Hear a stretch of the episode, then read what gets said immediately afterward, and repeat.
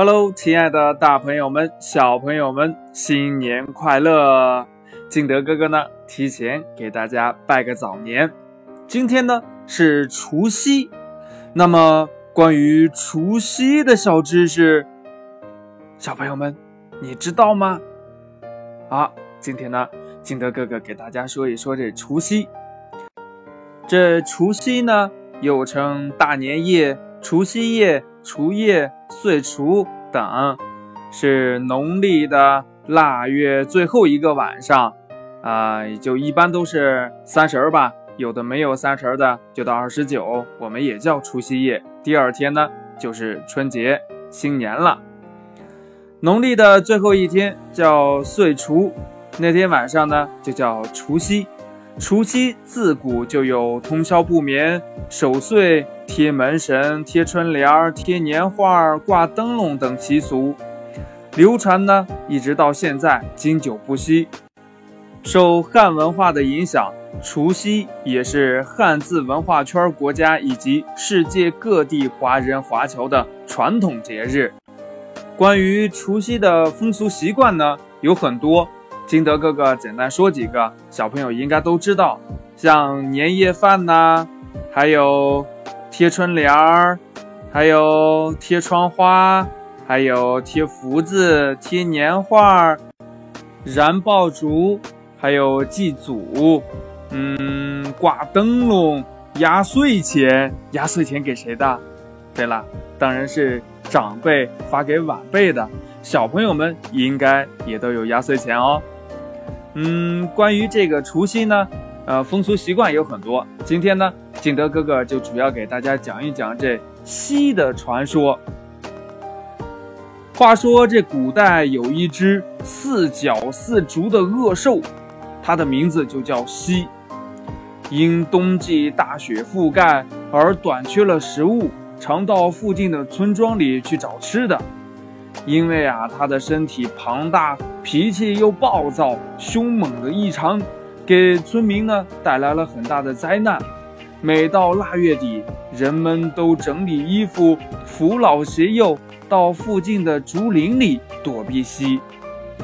这一年呢，村里的人们在收拾东西逃走的路途中呢，遇到了一位年纪大概七八岁的孩子饿倒在路边。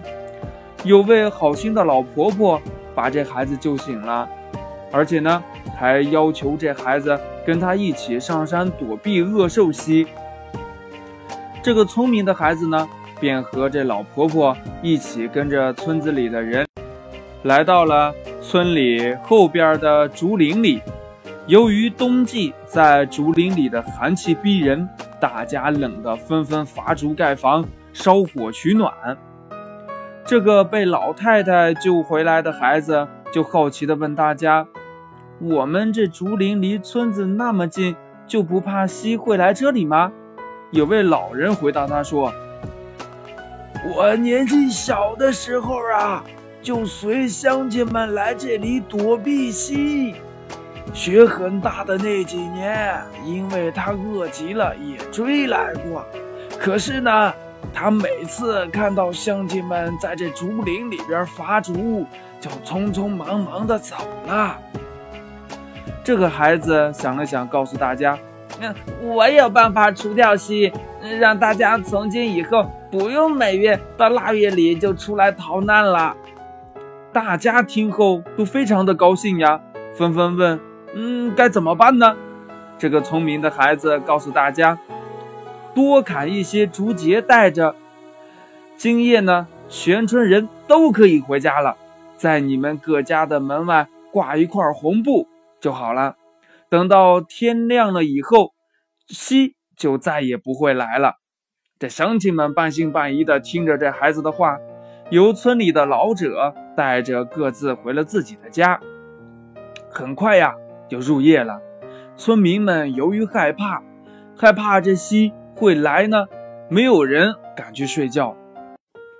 除都在自家的门外悬挂了红布条之外。就来到村中间的空地上，守着一些从竹林里带回来的一些碎竹节。天气寒冷，大家点火取暖，饿了就拿些吃的出来。到了子夜，便听到一声震天的巨响，大家恐惧地缩成一团。这时候，那个聪明的孩子突然站起来，告诉大家：“呃，我去把他引来，然后大家就往火堆里扔我们守了一夜的碎竹节。”还没有等好心的老婆婆伸手去拽，这孩子已经来到了村口。孩子看到西正在往村里硬闯，破坏了很多的东西，于是他大声地叫道：“你每年都来，害得百姓不能安居乐业。今天我一定要让你，嗯，知道我的厉害。”西听到孩子的叫声，便循着声音追了过来。可是他看到家家墙上、门口都挂着红红的布条，就没有敢进来。于是，顺着孩子的声音，来到了村中央的空地这里。这时候，孩子大声地说：“乡亲们，快往火里扔碎竹节呀！”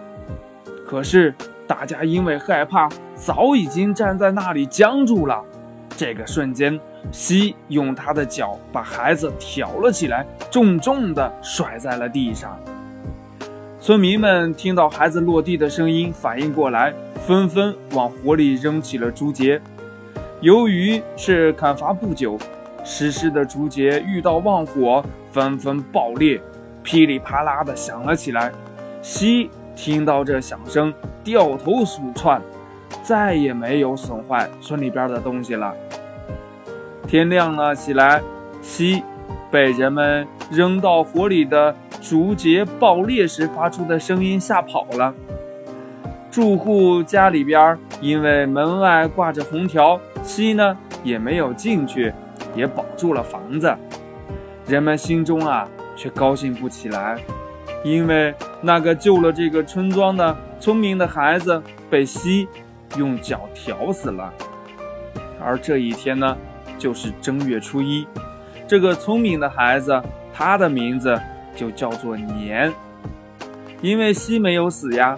所以每年的腊月三十儿，大家都守着岁竹节，等待着，希望早日除掉西。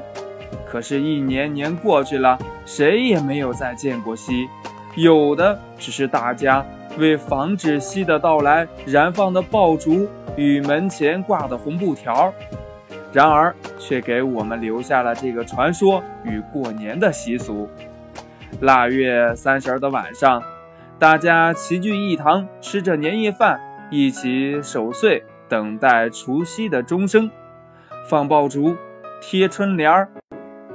等到天亮时，彼此走访邻里，给予问候与祝福。